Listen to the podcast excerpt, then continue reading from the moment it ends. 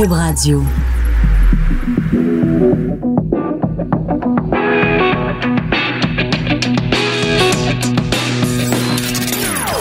Des opinions bien à elle. Sophie Durocher. Son franc-parler ne laisse personne indifférent. On n'est pas obligé d'être d'accord. Bonjour, c'est Sophie. Très contente d'être avec vous en cette journée consacrée à gérer les bonbons. Je sais pas si vous êtes comme moi, là, mais le 31 octobre, l'Halloween, c'est parfait. J'adore ça, se promener dans la rue avec les... Mais c'est la gestion des bonbons le lendemain de l'Halloween. Mon fils était réveillé ce matin à 7 heures et il voulait manger des bonbons. Je sais pas c'est quoi l'heure acceptable pour pas se faire traiter de mère indigne, l'heure acceptable à partir de laquelle un enfant, le 1er novembre, a le droit de commencer à manger des bonbons. Si c'était juste de mon fils, il aurait fait tout son petit déjeuner, ça aurait été des barres de chocolat, des sucettes, il y aurait eu aucun des, des éléments du, des groupes alimentaires. Et c'est ça, gérer les bonbons un lendemain d'Halloween. Et hier, on a passé, euh, après être passé, après avoir euh, euh, passé l'Halloween, on a géré ce qu'on fait chaque année après l'Halloween avec mon fils. On s'installe sur la table de salle à manger, on vide son sac de bonbons sur la table et là, on classe. On classe les Reese avec les Reese, les Nibs avec les Nibs, les Mars avec les Mars. Et mon fils, je pense, a encore plus de plaisir à classer ses bonbons qu'il en a à aller chercher des bonbons. Et ça me rappelle quand j'étais petite à quel point les bonbons sont comme au centre de notre vie. Tu sais, quand on est plus vieux, on a, je sais pas, là, le travail, euh, on a l'alcool, on a le sexe, on a toutes sortes de, de, de sources de plaisir. On a l'amour, on a la tendresse. Mais quand on est petit, notre source de plaisir, c'est les bonbons. On est comme obsédé par les bonbons quand on est petit. Alors, vous allez peut-être penser qu'on est obsédé par le sexe aujourd'hui à l'émission. Un peu plus tard, on va parler avec l'auteur d'une bande dessinée qui s'intitule Pénis de table. De la même façon qu'on dit mettre carte sur table, lui, avec six autres gars, ils ont mis pénis sur table, c'est-à-dire qu'ils ont eu des discussions très franches sur la sexualité masculine et ils en ont fait une BD qui est vraiment drôlement intéressante. On va parler aussi d'un sujet très sexy qui est le français, les profs québécois qui échouent à leur examen de français. Mais d'abord, on va parler entre autres de sexualité féminine avec Renée Beaulieu.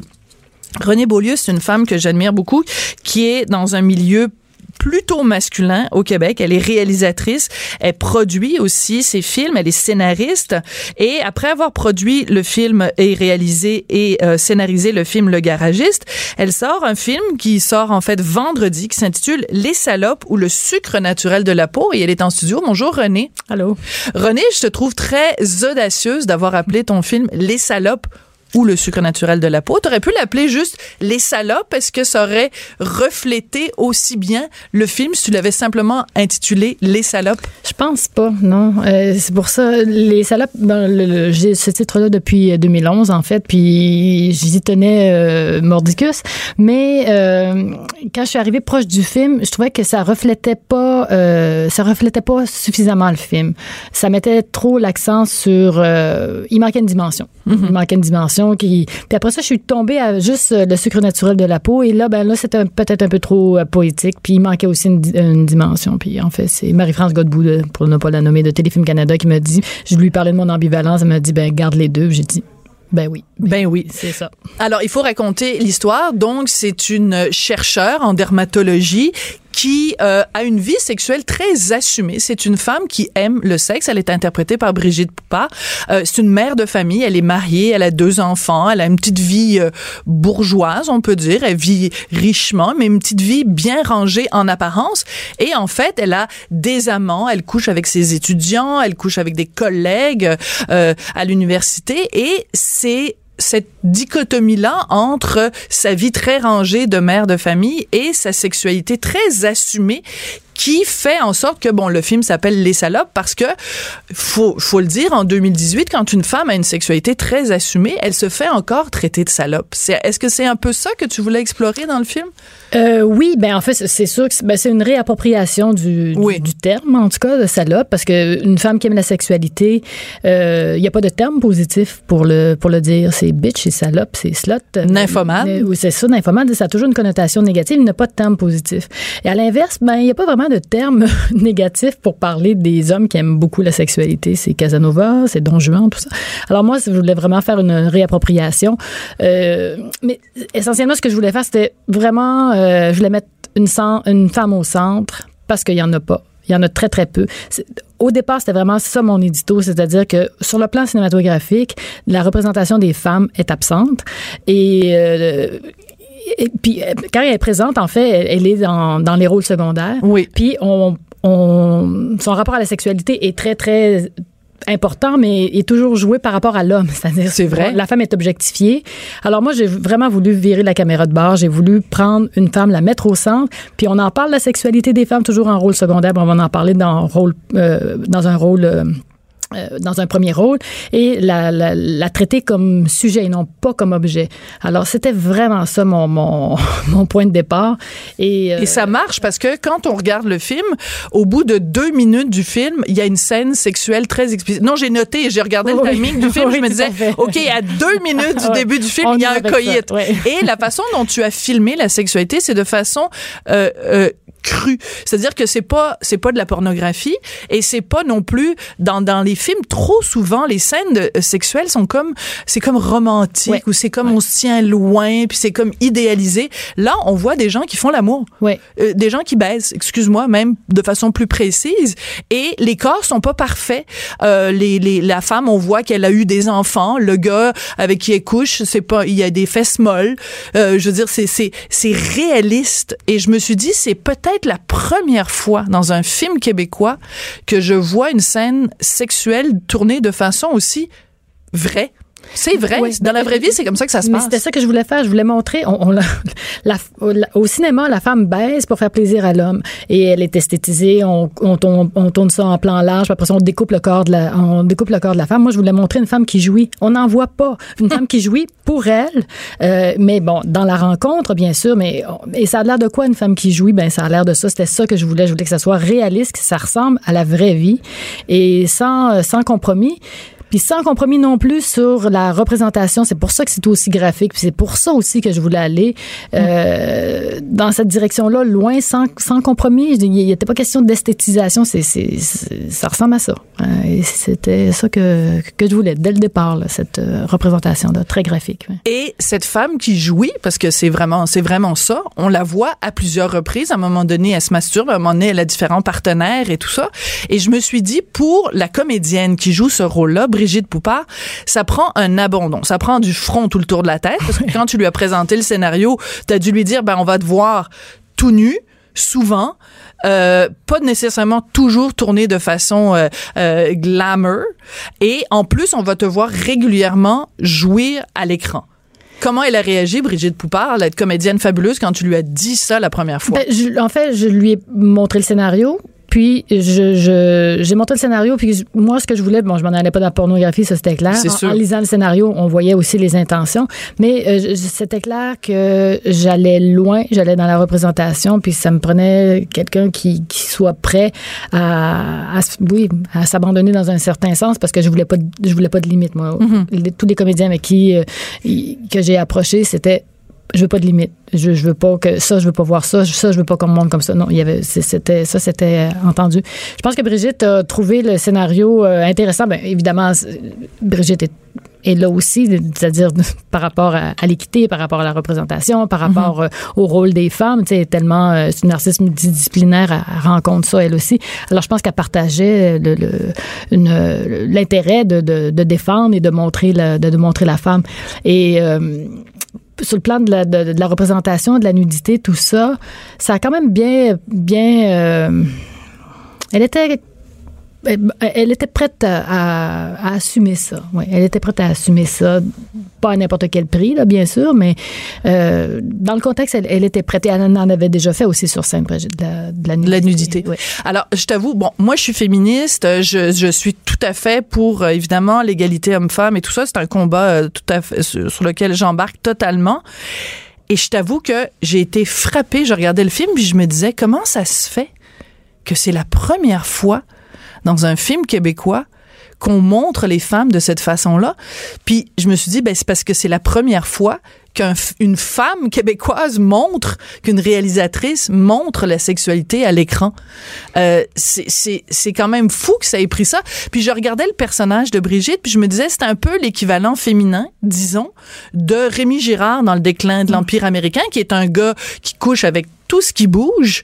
Mais là, ça prend une femme. Un gars aurait jamais pu filmer une femme de cette façon-là. Ben, les femmes, les, les hommes filment les femmes à leur façon, c'est-à-dire avec leur point de vue, leur point de vue à eux, puis c'est bien légitime. Mais le problème, c'est que nous, il faut aussi pouvoir le, pouvoir le filmer. Mais je pense qu'il n'y a pas eu beaucoup aussi pour une raison, euh, parce que sexualité femme, ça a une connotation négative pour les femmes et pour les hommes. Voilà.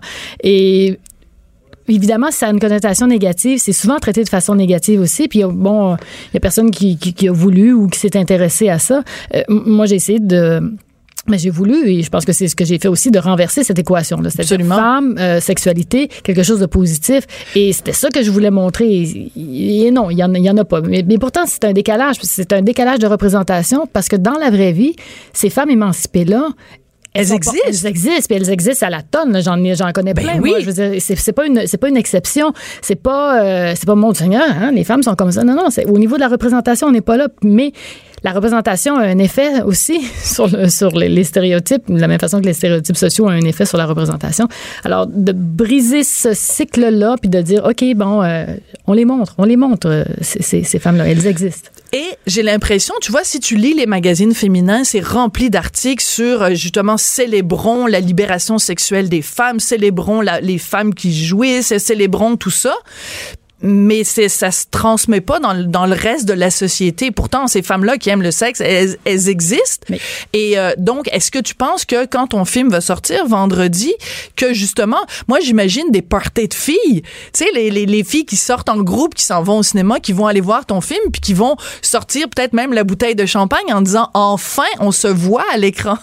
Vous- Je, je, ben, je- ça, je, bon, j'ai déjà présenté le film euh, six fois, là. Alors, Ouais. tu sais, oui, il y a de, il y a, il y a de Il y a ça. de ça. Mais le film aussi euh, euh, est pas romantique, hein? Non. On aime beaucoup le romantisme, hein? Alors, euh, il y a quelque chose là-dedans qui, qui est un peu confrontant. À plusieurs, à plusieurs places dans le film, c'est pas si confortable que ça à, à grand plat. Ça pose des questions, puis ça met des, des, des trucs sur la table qui sont un peu inconfortables, dont cette espèce de romantisme-là, où est-ce que les plus romantiques ont envie là, qu'ils qu'ils reviennent ensemble, que ça soit tellement beau, puis qu'ils soient tellement heureux, alors que moi, je, je, les- je la sépare euh, assez radicalement, là, la sexualité de l'amour, et c'est des rencontres intéressantes, mais il n'y a pas grand romantisme euh, là-dedans. Le romantisme euh, un peu, ben, je veux pas péjoratif, mais Fleur bleue. fleur bleue ou un peu Ouais. guimauve, là, c'est c'est Mais pas c'est bien justement, c'est que ça montre que les femmes sont pas, tu sais, parce qu'on a cette, ce cliché de la sexualité où euh, les hommes, euh, pour eux, c'est vraiment ils sont que dans le désir puis moins dans l'amour, puis les femmes sont plus dans l'amour et moins dans le désir.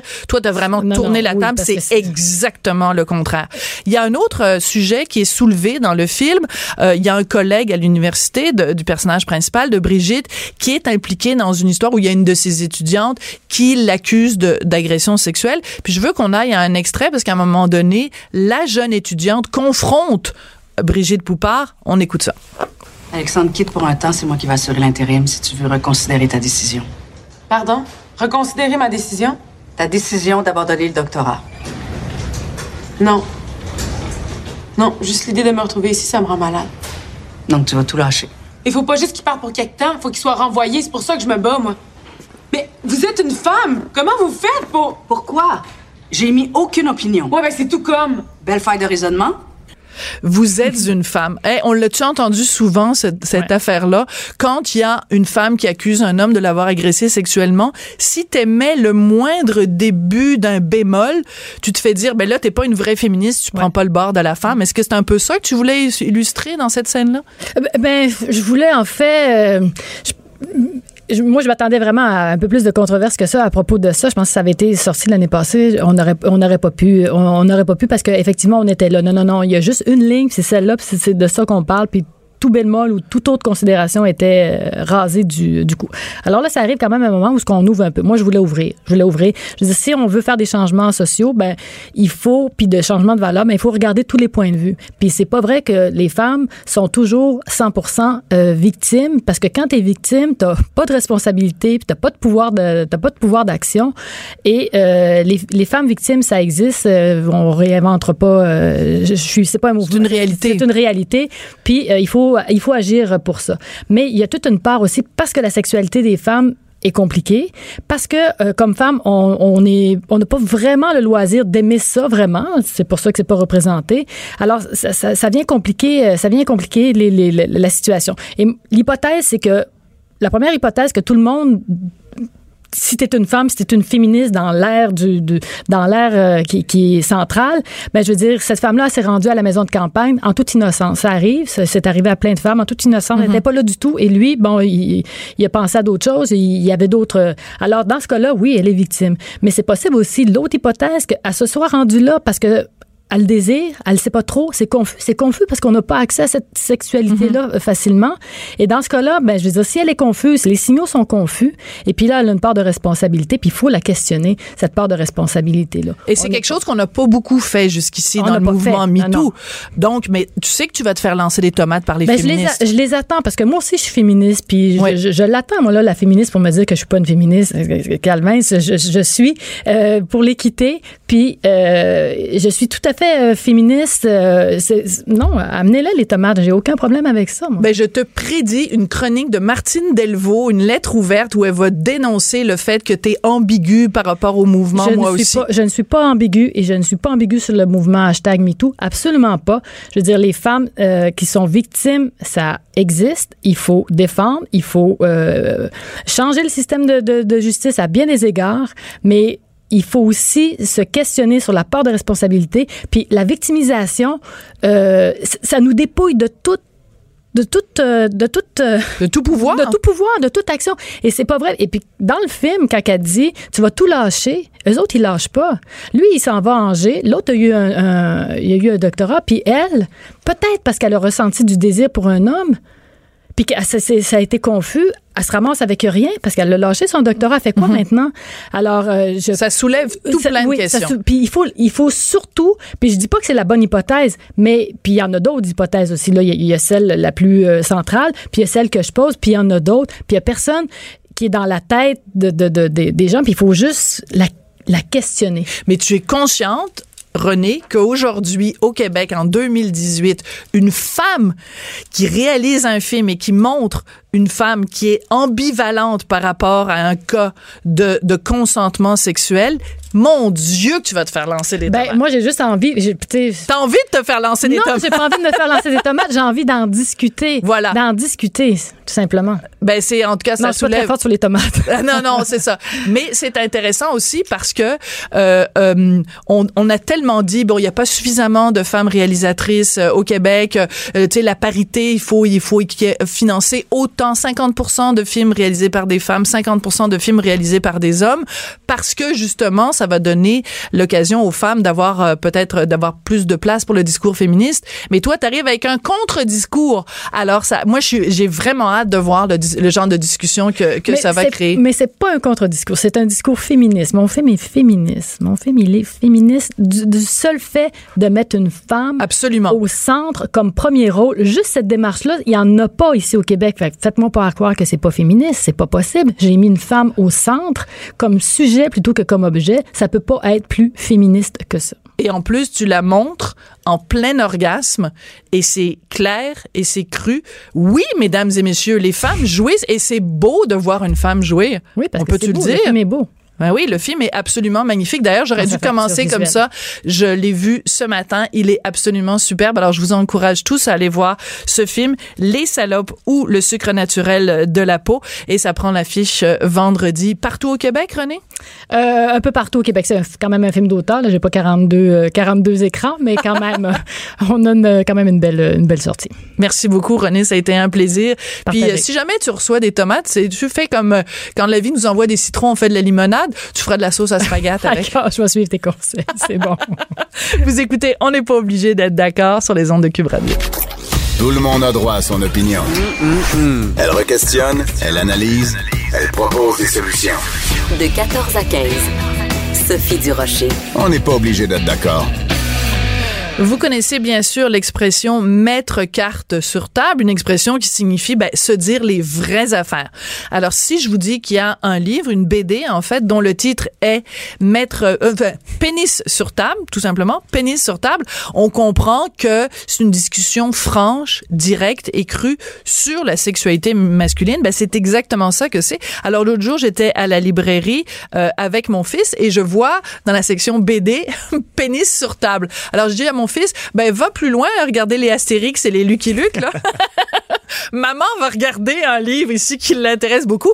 Je l'ai feuilleté, j'ai trouvé ça vraiment formidable et j'ai demandé à rencontrer l'homme qui est derrière euh, cette bande dessinée, pas comme les autres. Alors son vrai nom c'est Charles Hutto, son alias artistique c'est Cookie Calcaire et il est en studio avec nous. Bonjour, euh, Cookie alias Charles. Bonjour, bonjour, merci de me recevoir. Alors, c'est parti d'où cette idée-là de faire un film, un livre, pardon, qui s'intitule Pénis sur table? Euh, C'est parti de mon projet, mon premier livre qui était qui parlait de la grossesse, qui s'appelait Neuf derniers mois, euh, où je traitais de la grossesse euh, vue par un homme, où je suivais la première grossesse de ma femme euh, semaine après semaine, et où j'avais déjà traité un peu de la sexualité pendant la grossesse. Puis j'avais remarqué que bah, les lecteurs que j'avais et puis le, le, les, les, mes, mes lecteurs sur le blog, euh, les hommes avaient du mal à en parler déjà. Hum. Et je trouvais que c'était un peu, ils étaient étrangement discrets sur le sujet. Puis du coup, après le projet, je me suis dit, ah, il y a peut-être un truc à creuser. Et puis je me suis lancé dans l'idée de réunir euh, sept mecs autour d'une table et puis de leur poser toutes les semaines une question sur leur sexualité, de leur faire promettre de dire la vérité et puis ensuite de l'illustrer. Alors, ça donne un résultat vraiment intéressant. Donc, il y a différents chapitres, différents blocs. On parle de masturbation, on parle de la taille du pénis, on parle de la performance. Et on a un petit peu ce cliché-là de se dire, bon, les, les gars, quand ils sont entre eux, ils sont toujours en train de se vanter et tout ça. Et euh, de, de, de, parler de, de sexualité de façon très crue. Et ce qu'on découvre, en fait, euh, avec vos rencontres, vous, avec les six autres hommes, c'est cette pudeur, cette réticence. Et d'ailleurs, le livre, euh, la dédicace, c'est merci euh, aux hommes courageux qui ont mhm. accepté de témoigner. Donc, ça prend du courage pour un homme de parler de, de ce qu'il a entre les deux jambes? Ben, alors, c'est simple. J'ai pour faire le projet, j'ai dû rencontrer une douzaine de gars. Euh, et il y en a la moitié qui ont refusé. Et qui ont refusé. Pour quelle raison? Pas parce que le projet les intéressait pas, mais parce qu'ils osaient pas euh, dire ça en public et en public dans un livre. Alors en gros, c'était je veux pas que ma blonde sache combien de fois je me masturbe par semaine. Puis moi, ou par jour. Ou par jour, ou par mois, ou whatever. euh, et puis pour moi, c'était une preuve que ben, il y avait quelque chose à faire parce que des, des, des hommes de 30 ans ou même 20 ans qui aujourd'hui ont honte de dire un truc aussi naturel que bah oui, je me masturbe. Enfin bon, voilà, il y a rien de mais c'est ça qui est fou, c'est ça qui est fou quand même, parce que on a eu vécu la révolution sexuelle. La sexualité aujourd'hui en 2018 est omniprésente. Mhm. La porno est omniprésente. On peut pas se promener dans les rues sans voir une pub pour tel ou tel truc avec des filles, les, les nichons à moitié à l'air. Et pourtant, dans l'intimité, un gars vous nous dites que quelqu'un de 20 ans ou de 30 ans aujourd'hui est pas à l'aise de discuter de quelque chose d'aussi naturel que la masturbation, pas avec un étranger, avec sa propre conjointe mhm. ou son propre conjoint dans le cas de quelqu'un qui Par exemple, il y a un des sujets qu'on traite dans le livre, c'est euh, les hommes qui simulent l'orgasme. Ouais. Et même aujourd'hui, maintenant que le livre est, est sorti, etc., j'ai encore des gens qui me disent mais c'est vrai? Ben, oui, oui, c'est vrai, oui, il y a des hommes qui simulent l'orgasme. Ça, ça arrive, ça fait partie de leur vie sexuelle. C'est c'est quelque chose de normal et il faut, faut arrêter de croire que tout est parfait et que, euh, et que tout est simple en fait. En fait, je pense que un des buts du projet, c'était de, de, aussi euh, casser quelques clichés sur mhm. euh, bon bah la sexualité des hommes, elle est très, elle est très simple, elle est facile, elle est mécanique. Oui. Et puis à, l'inverse, la sexualité des femmes, alors tout d'un coup c'est compliqué et puis on, on over complexifie ça. et puis d'aller effectivement jouer dans ces clichés-là et puis de voir lesquels on pouvait détruire et puis lesquels on pouvait expliquer un peu mieux. Parce que les gens avec qui, qui témoignent dans le livre, bon, on n'a que leur prénom, donc on sait pas vraiment nécessairement c'est quoi leur métier, c'est quoi leur. Euh, mhm. Bon, on sait qu'il y a des Québécois et des Français. De toute façon, les gens, comme vous dites, du coup, souvent, on a compris que vous étiez Français. du coup, on a compris ça. Bon, ça c'est établi. Euh, mais ce que je veux dire, c'est que euh, on, on en sait peu sur leur vie, mais euh, on sait qu'ils sont, ils ont, ils ont été quand même capables de se livrer dans un but quoi, de de, de faire de l'éducation ou c'était thérapeutique pour pour eux d'aller se livrer euh, à vous ou de, de ou c'était de se comparer avec d'autres hommes pour voir si eux ils étaient euh, dans la norme ou c'était quoi le but? Alors l'invitation que je leur faisais, c'était de euh, mon idée, c'était de créer un livre que moi j'aurais voulu lire quand j'avais 20 ans. Ah, c'est bon qui, ça. qui- avec l'objectif de rassurer ou en tout cas de décomplexer des jeunes ou Oui. même des, des, des plus âgés là c'est pas c'est pas la question mais en tout cas d'être capable d'être oui dans l'éducation mais aussi dans euh, la simplification et le dialogue et être Ouais. sûr que par exemple moi j'ai une petite sœur de 16 ans je lui ai offert le livre j'ai j'ai tout fait pour que le livre soit pas pornographique ou il n'y a pas d'illustration pornographique dedans c'est pas Tout à un- fait. C'est pas cochon. euh, c'est pas un livre pas cochon. du tout. Euh, Il y a beaucoup de recherches euh, aussi euh, scientifiques pour pour baquer tous les euh, tous les discours. Donc euh, c'est c'est vraiment le but est effectivement euh, très très éducationnel. Ah ben, moi, j'ai appris une chose. Ah. Au moment de l'éjaculation, le sperme voyage à une vitesse de 45 km heure. C'est pas mal ça. Ça, j'avoue que j'ai- ben, je l'ai noté, donc euh, c'était très instructif. Et c'est aussi vite que la vitesse de Usain Bolt, le champion euh, olympique de, de sprint. Et je ne Donc, sais pas s'il le sait. Mais Je, ben, je suis curieux de savoir sperme, si Usain Bolt. je suis pas sûr que le Non. sperme sait qu'il va aussi vite que Usain Bolt. Moi, je suis curieux de deux choses de savoir si Usain Bolt sait ça et de savoir comment ils ont fait pour mesurer la vitesse. C'était quoi le- le- les conditions d'étude de, de pour mesurer ça? Voilà. Mais c'est drôle parce qu'il y a eu au fil des années euh, plusieurs euh, scientifiques qui se sont penchés bien sûr sur la sur la la, la sexualité euh, humaine euh, et euh, de- des études extrêmement importantes, Masters and Johnson. Bon, il y a même eu une série sur eux, Masters of Sex et tout.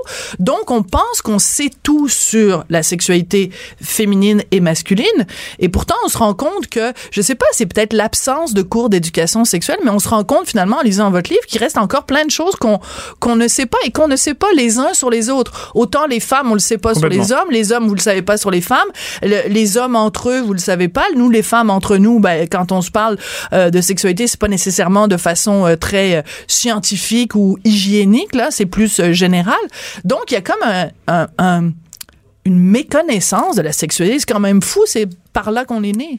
ben, Je pense Comme que ça qu'on est né. Ju- Justement, quand j'ai commencé le projet, j'ai lu un peu ce qui existait, de Ouais. qu'est-ce qu'il y a de grand public sur la sexualité aujourd'hui, euh, notamment sur la sexualité masculine, et il n'y a pas grand-chose. Il y a effectivement des ouvrages scientifiques, mais les ouvrages scientifiques, ils sont écrits par des scientifiques, et Ouais. ils, ils- ils observent des faits, et des quantités et des, et des chiffres. Ouais. Euh, c'est pas une étude sociologique ou c'est pas une étude psychologique. Après, il y a des études sociologiques, mais c'est à lire, c'est pas la même chose.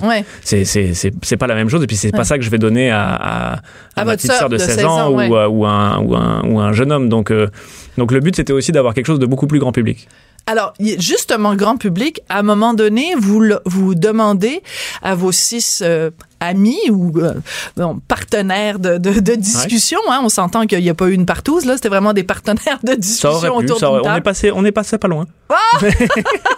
Vous faites beaucoup de blagues là-dessus, en tout cas dans le livre. Mais euh, donc, à un moment donné, vous leur demandez, et ça, je trouve ça brillant comme idée, vous leur demandez de décrire à quoi ça ressemble un orgasme. Et ils ont tous des, des termes très différents pour décrire ça. Puis il y a peut-être des gens qui nous écoutent en ce moment et qui sont qui sont qui sont choqués ou qui au contraire sont intrigués. Mais c'est fou parce que je veux dire,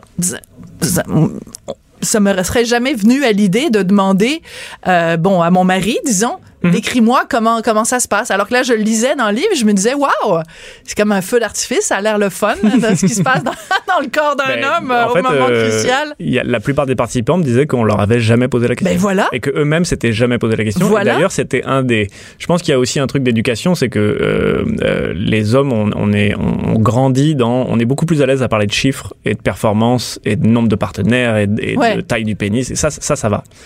Euh, et quand on est entre nous, on, on sait parler de ça. On sait parler de performance et de faits et de combien de fois on a fait, avec la, qui, la etc. fille avec qui j'étais hier soir, t'aurais dû voir, elle en avait des gros et tout Exactement. ça. Par contre, Mais- dès qu'on rentre dans des sentiments, des émotions, du Mm. ressenti, ça, on n'a pas. Je pense qu'on n'a pas eu l'éducation sur comment on exprime ces choses-là. Et du coup, euh, c'était, par exemple, dans le, dans le projet, ça a été un chapitre assez compliqué parce que quand j'ai, quand j'ai, je leur ai posé la question, bah, ok, bah, décrivez-moi ce que vous ressentez pendant l'orgasme. Il y a eu un blanc. Et ça a duré des jours. Il y a eu des jours de vrai. réflexion. Et ils sont tous, alors ils sont tous allés avoir un rapport sexuel, chacun de leur côté. Avec un pour crayon faire- et un papier à côté du Pour lit. faire leur, leur devoir.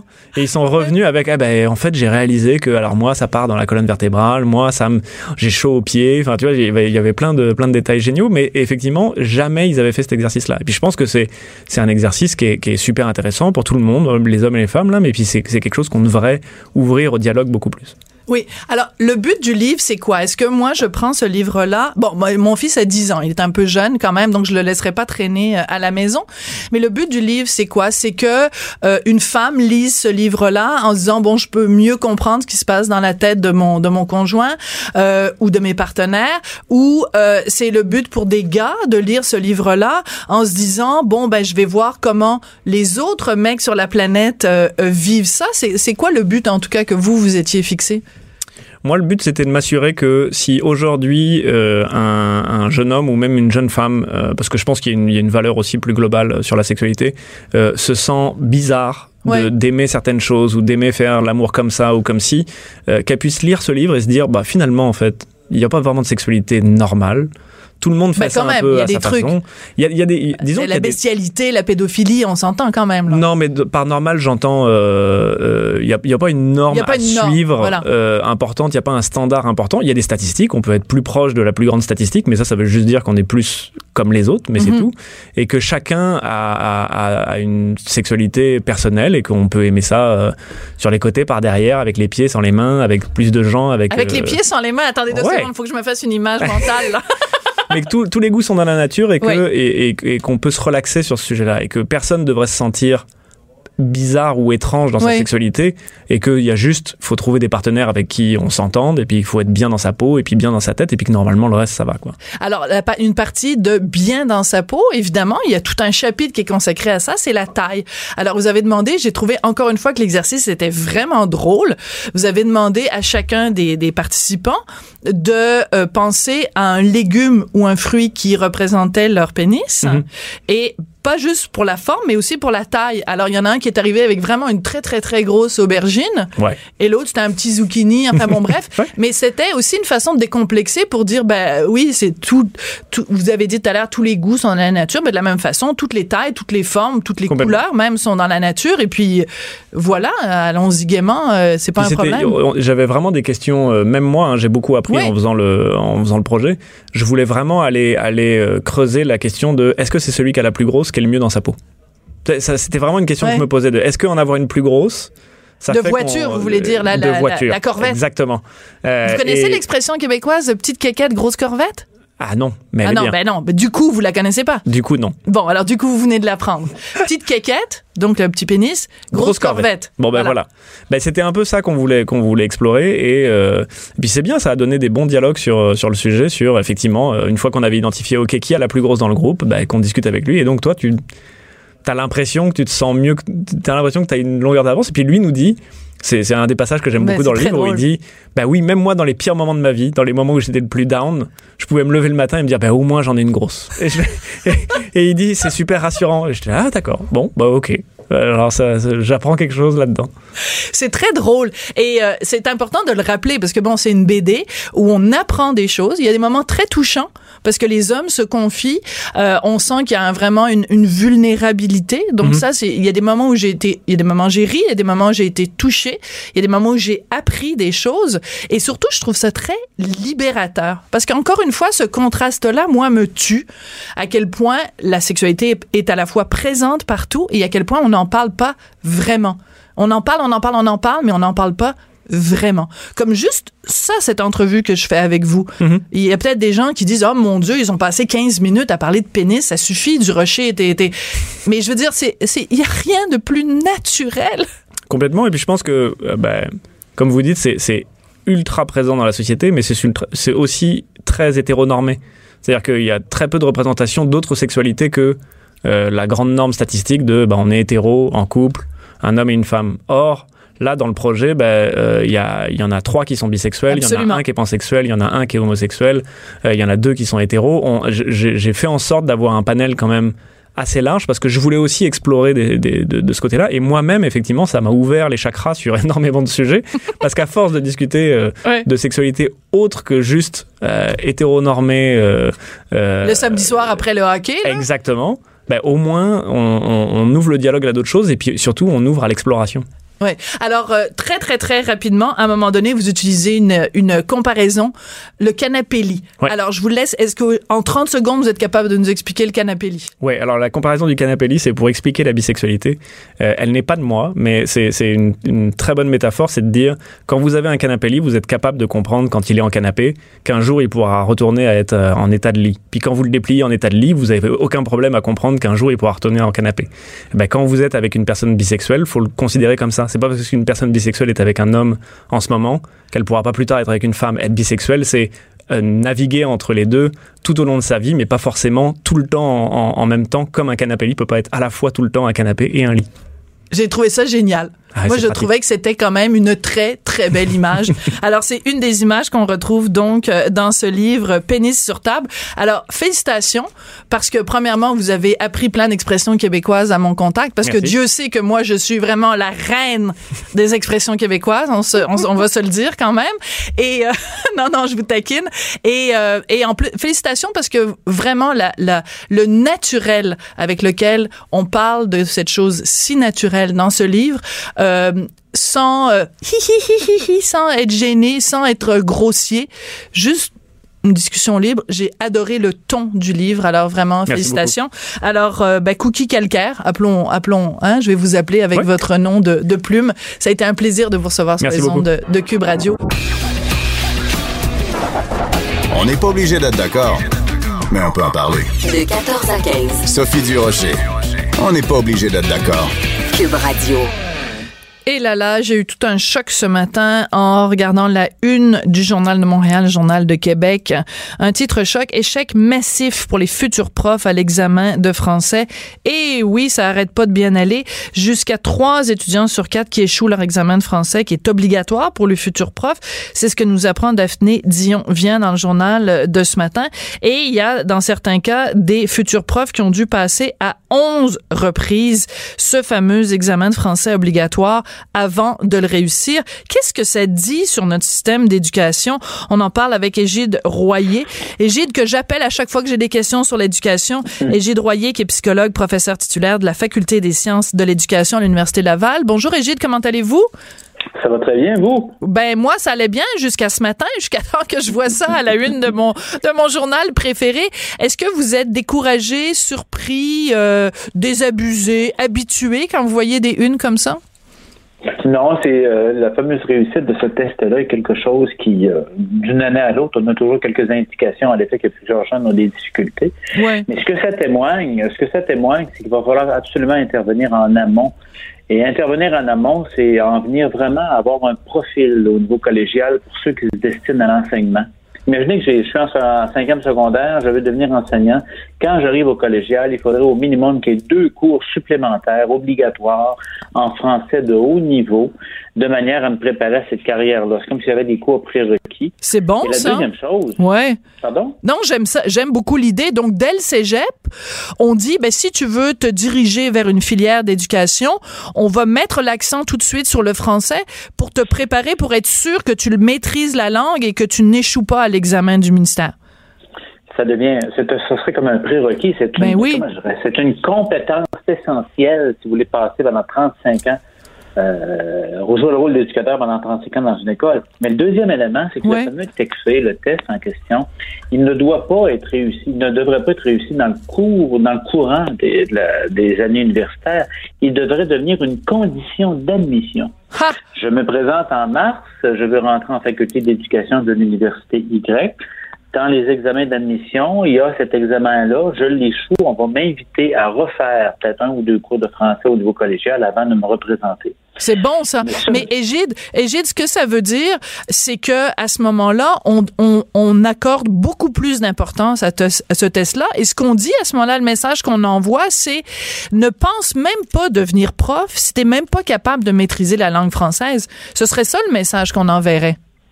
Ce serait le- c'est ça le message, mais ces deux conditions-là, l'idée d'avoir un profil qui, qui est plus fort en français au niveau collégial, d'avoir l'exigence de réussir le test euh, texté là, de manière avant d'entrer à l'université, Ouais. Ça, ça va, ça, normalement, de toute évidence, ça va occasionner dans certaines régions du Québec, certaines universités du Québec, un nombre de places vacantes. Ben oui. Parce que les universités sont, sont, fonctionnent, fonctionnent, sont financées par nombre d'étudiants. Mais là, les places vacantes, je l'ai dit à d'autres médias aujourd'hui, si notre système éducatif n'est pas suffisamment de qualité pour nous amener un nombre suffisant de candidats avec un excellent français pour devenir enseignant, nous devrons aller recruter à l'extérieur. Et là là. À l'extérieur, ouais. d'aller recruter des candidats, des candidates à l'enseignement en Suisse, en Belgique et en France ou en Afrique du Nord, et vous allez recruter des enseignants qui sont là. C'est un passage obligé d'avoir d'avoir des enseignants qui sont dans le tiers supérieur au niveau des compétences en français pour devenir enseignant. C'est un passage obligé. Et, présentement, je ne crois pas que notre système éducatif ait la qualité suffisante pour nous donner un nombre suffisant de candidats pour devenir enseignant. OK. Gilles, vous venez de dire quelque chose de majeur. Vous dites que au jour d'aujourd'hui, en 2018 au Québec, on n'a pas un système d'éducation qui est assez fort, assez solide pour donner euh, des, des excellents candidats pour devenir prof de toute évidence, c'est ce qu'on ce qu'on observe. Regardez, on peut prendre autrement. J'ai 30 des 30 des gars et 20 des filles qui ont aucun des diplômes du secondaire à l'âge de 20 ans. Je sais. On n'en fera pas des enseignants, eux, là, c'est à peu près certain. J'ai des jeunes qui arrivent au collégial. Vraiment collégial, j'ai des jeunes qui arrivent dont les habiletés les compétences en français sont relativement chambranlantes ou pas très, très fortes. Bancal? C'est un, un, autre phénomène. Et l'autre aspect par la suite, c'est que et prenez la, même la cote R, qui est la cote de la, cote de qualité ou d'évaluation du dossier collégial. On a encore des, des gens qui se présentent à l'enseignement pour devenir enseignants avec des cotes R de 21, 22. Souvent, c'est le financement des universités qui permet de qui poussent davantage pour on va leur donner la chance aux coureurs. C'est la théorie de la chance aux coureurs. Tu as beaucoup de difficultés en ben français, mais si tu rentres dans notre faculté, on va te donner la chance. oui, mais on nivelle, on nivelle par le bas, on nivelle par le bas. Normalement, là, dans une société normale, on devrait dire pour enseigner, on prend la crème de la crème, on prend le tiers supérieur, on prend les meilleurs éléments parce que c'est à ces gens-là qu'on demande d'enseigner à nos enfants. Euh, le, futur de la nation en dépend. Euh, alors que euh, si on nivelle par le bas, ben c'est le c'est le tiers inférieur qu'on va avoir là. C'est c'est. Et il y a un tiers. Prenons l'ensemble des gens qui sont présentement à l'université en enseignement. Probablement qu'il y a deux tiers se débrouillent relativement très bien, mais il y a un, un tiers là, vraiment qui est en sérieuse difficulté par rapport à cette aux compétences langagières ou à la qualité du français. Avec un 8, on, est à peu près 8 millions de francophones en Amérique du Nord. On peut pas se permettre de laisser aller ou d'avoir bon, on va faire notre possible pour avoir des enseignants qui ont relativement un bon français. Non, ça devrait, c'est une caractéristique sine qua non, une exigence absolument indispensable. Mais ce faisant, il y a des places qui vont être libres. En disant, mais qu'est-ce qu'on va faire? On va manquer d'enseignants. Et c'est pour ça que la, troisième recommandation va dans ce sens davantage. On va aller on va faire ce qu'on faisait pour les orthophonistes dans les années 70-80. On va les recruter à l'étranger s'il faut. Mais on peut pas. Sans ça, c'est un cercle vicieux. C'est le chien qui court après sa queue. Là. Ben oui. On a un système éducatif qui a de la difficulté, qui nous amène des candidats, certains candidats en enseignement qui sont pas prêts nécessairement à avoir la qualité de la langue pour le faire, mais qui deviennent enseignantes, enseignants ou enseignants. Euh, il faut absolument intervenir en amont et en faire une condition d'admission à l'université. D'accord. Alors, vous venez d'utiliser l'expression en amont. Savez-vous, Égide, qu'il y a plein de gens qui ne sont même pas capables de faire la différence entre en amont et en aval. Alors, est-ce que vous pouvez nous l'expliquer, s'il vous plaît? Parce que euh, je, vous, vous utilisez des termes trop compliqués. Alors, expliquez-nous ce que ça veut dire en amont. Je le retiens parce que amont, le M vient avant le V. Hein? C'est ma façon de le retenir. On a des trucs mnémotechniques, mais en amont, c'est d'intervenir beaucoup plus tôt. Regardez, admettons qu'on a un système d'éducation qui fait que rendu, on, a des interventions qui ça part de la maternelle 4 ans en montant, et rendu à 11 ans, 90, 95% de nos jeunes qui passent au secondaire ont un excellent niveau de lecture, aiment lire, ont une excellente qualité de français pour des gens de 11 ans. Par la suite, ils entament un secondaire. Il y a un temps, la consolidation de l'apprentissage de la langue se continue. On voit l'écriture, lecture se continue en secondaire 2, 3, 4, 5. Arrive au collégial, prêt à faire de la littérature, prêt à faire de la philosophie. On n'aura pas besoin de commencer à leur enseigner les règles de grammaire à l'université pour en faire des enseignants. Oui, mais c'est ça, mais c'est comme c'est ce que vous disiez tout à l'heure, le chien qui se mange la queue. Si ils sont passés par le système euh, québécois où ils n'ont pas eu les bases en français pour être capables de s'exprimer convenablement, ils deviennent professeurs. À leur tour, ils maîtrisent pas la langue, donc ils vont eux aussi euh, former des, des élèves qui vont pas parler euh, bien français. Donc c'est c'est comme un cercle vicieux. Il faut le briser le cercle. Et mais quel gouvernement va avoir le courage? Est-ce que vous pensez que la CAQ va avoir le courage de faire ça? Moi, j'ai l'impression que le, dernier ministre de l'Éducation qu'on a eu euh, était euh, était excellent. Celui qu'on a présentement me semble excellent. On a deux bons ministres d'éducation de suite. Oui. Robert. On a deux bons ministres d'éducation de suite. L'idée, c'est de ne pas continuer à appliquer les mêmes solutions aux mêmes problèmes. Mais il, faut il faut tracer une ligne. Quand on parlait, entre autres, de l'ordre professionnel des enseignants, c'est d'avoir des exigences, un statut qui un statut, des, un encadrement qui fait que pour exercer ce métier-là, comme pour exercer un métier en communication, en journaliste ou autre, il y a des exigences au point de vue de la qualité de la langue. Présentement, la majorité des, jeunes qui sont à l'université pour devenir enseignants, la majorité ont un français qui est tout à fait euh, qui est tout à fait adapté à la réalité d'enseigner. Mais ben, c'est mon dernier tiers là, qui se retrouve dans une situation avec beaucoup plus de difficultés. Oui. Et il faut falloir voilà, intervenir beaucoup plus tôt. Oui. Ben là, je sens votre téléphone euh, appel. Alors, de, votre téléphone sonne. Je pense que c'est Jean-François Roberge, le nouveau ministre de l'Éducation. Je pense qu'il veut vous parler, Égide, et euh, ben, il veut vous parler évidemment des maternelles 4 ans, mais je pense qu'il veut vous parler de ça aussi. Alors, de votre vaste programme, donc, euh, dès le collégial, à ce moment-là, les gens qui veulent devenir profs, qu'on leur donne des cours supplémentaires de français, et surtout qu'on exige avant que, les profs, il me semble que c'est une exigence quand même minimale, de dire aux gens, ben, tu veux devenir ben, passe d'abord un test de français, puis on se reparle après. Et Gide, c'est toujours un plaisir de vous parler, même si, je dois vous le dire, j'ai beaucoup de plaisir à vous parler, mais à chaque fois que je vous parle, je suis quand même un peu déprimé de l'état de l'éducation au Québec, mais ça, ça n'empêche pas que je vais vous rappeler quand même, même si ça me déprime un petit peu. On sait quoi faire, on sait quoi faire. Non, j'ai l'impression qu'on est dans, les planètes sont en train de s'aligner, Bon, ben, c'est ce qu'on se souhaite.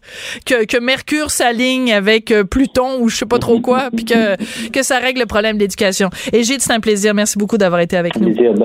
Et Gilles Royer, donc, qui est psychologue, professeur titulaire de la Faculté des sciences de l'éducation de l'Université Laval, qui est toujours en mode solution. Oui, il critique le système, mais il a toujours des solutions. Vous écoutez Cube Radio. Elle réagit, elle rugit. Elle ne laisse personne indifférent. De 14 à 15.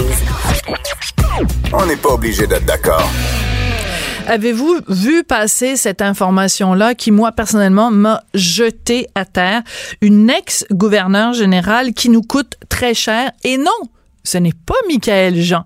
C'est Adrian Clarkson, donc euh, ex-gouverneur général. C'est un scoop du National Post qui nous apprend donc que depuis qu'elle a quitté euh, son poste de gouverneur général, elle a chargé euh, certaines années plus de 100 000 dollars de dépenses à l'État canadien. Et quand on fait le total de toutes ces dépenses des dernières euh, années, ça, c'est plus d'un million de dollars qu'elle nous a coûté. Alors, écoutez, quand elle était gouverneure générale, ça coûtait cher parce que c'est un poste qui coûte extrêmement cher.